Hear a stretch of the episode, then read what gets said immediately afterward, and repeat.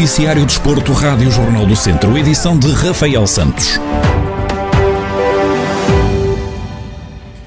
O Rally de Portugal vai passar por Mortágua. De acordo com a versão provisória do guia da prova, os pilotos enfrentam um total de 346,26 km cronometrados, divididos por 21 especiais a percorrer ao longo de três dias, de 21 a 23 de maio. Depois do cancelamento da edição de 2020 devido à pandemia da Covid-19, o Automóvel Clube Portugal regressa ao centro do país com sete troços, Lousã, Góis e Arganil recebem duas passagens de cada concorrente, ficando Mortágua com uma passagem antes da Super Especial em Lousada com 122,88 km.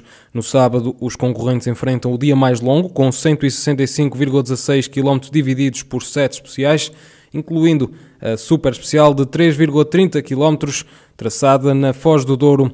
As restantes são desenhadas entre Vieira do Minho, Cabeceiras de Basto e Amarante. Para domingo, 23 de maio, estão reservados mais sete troços, terminando com a Power Stage de Faf.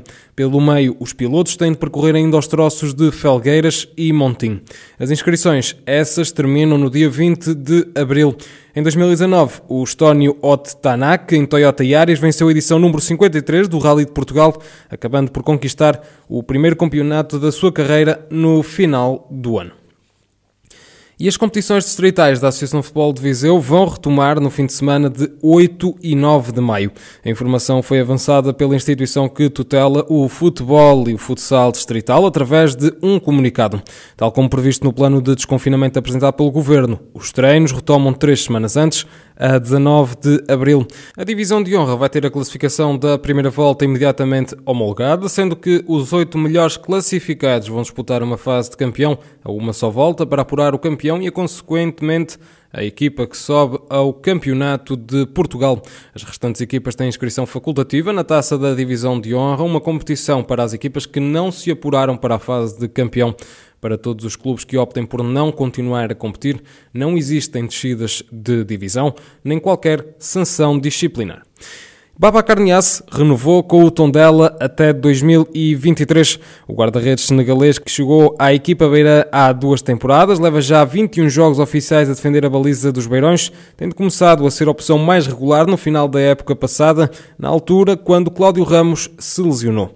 Carlos Agostinho, comentador da Rádio Jornal do Centro, vê esta renovação como uma prova de confiança até atendendo ao momento, é, um, é, um, é, uma prova de confiança num jogador que até nas últimas jornadas não tem, não tem jogado, mas uma demonstração que, de uma aposta no futuro, eh, porque, porque ao, ao fazer-se esse tipo de renovação nesta fase, é sinal de confiança. E eu penso que é um guarda-redes com muito ainda para dar, com potencial enorme, que naturalmente ainda tem muito que aprender eh, e que está a chegar a um campeonato, que tem estado num campeonato também não, não com muitos jogos ainda, ainda, comparado com outros, mas um percurso enorme pela frente, com muitos anos para, para evoluir e, no meu ponto de vista, penso que, que é uma boa aposta do Tondela, mas acima de tudo, para mim, a leitura que faço é que é o, o, confiar no, no presente e, no, e, e apostar no futuro quando se faz uma renovação deste género. Esta época, Babacar Nias tem alternado a titularidade da baliza beira com Pedro Trigueira, tendo sido titular em 15 jogos oficiais pelo Tondela esta temporada, numa altura em que faltam 10 partidas para o final do campeonato da Primeira Liga. O Guardião renova com o Tondela até 2023. E é já esta quinta-feira que o Viseu 2001 joga com o Módigos em partida referente aos quartos de final da Taça da Liga de Futsal. Este jogo vai marcar a estreia inédita dos vizienses nesta competição, uma vez que depois de três temporadas na elite do futsal nacional, esta é a primeira vez que participam na Taça da Liga, algo que para Renato Costa, comentador da Rádio Jornal do Centro, já é um motivo de orgulho. É preciso destacar e, e, também enaltecer aquilo que é o feito em si do Viseu 2001, ter ganho direito, por mérito próprio, para estar nesta competição. Entra nesta competição sem responsabilidade nenhuma, entra nesta competição por mérito próprio, entra nesta competição também para criar o fator surpresa. É exatamente isso que nós deste lado uh, estamos à espera que o Visa 2001 tenha capacidade para poder fazer a surpresa. Se isso não acontecer, ficamos também já radiantes só pelo facto de poder estar presente nesta competição e de poder continuar a promover o nome e o distrito de Viseu.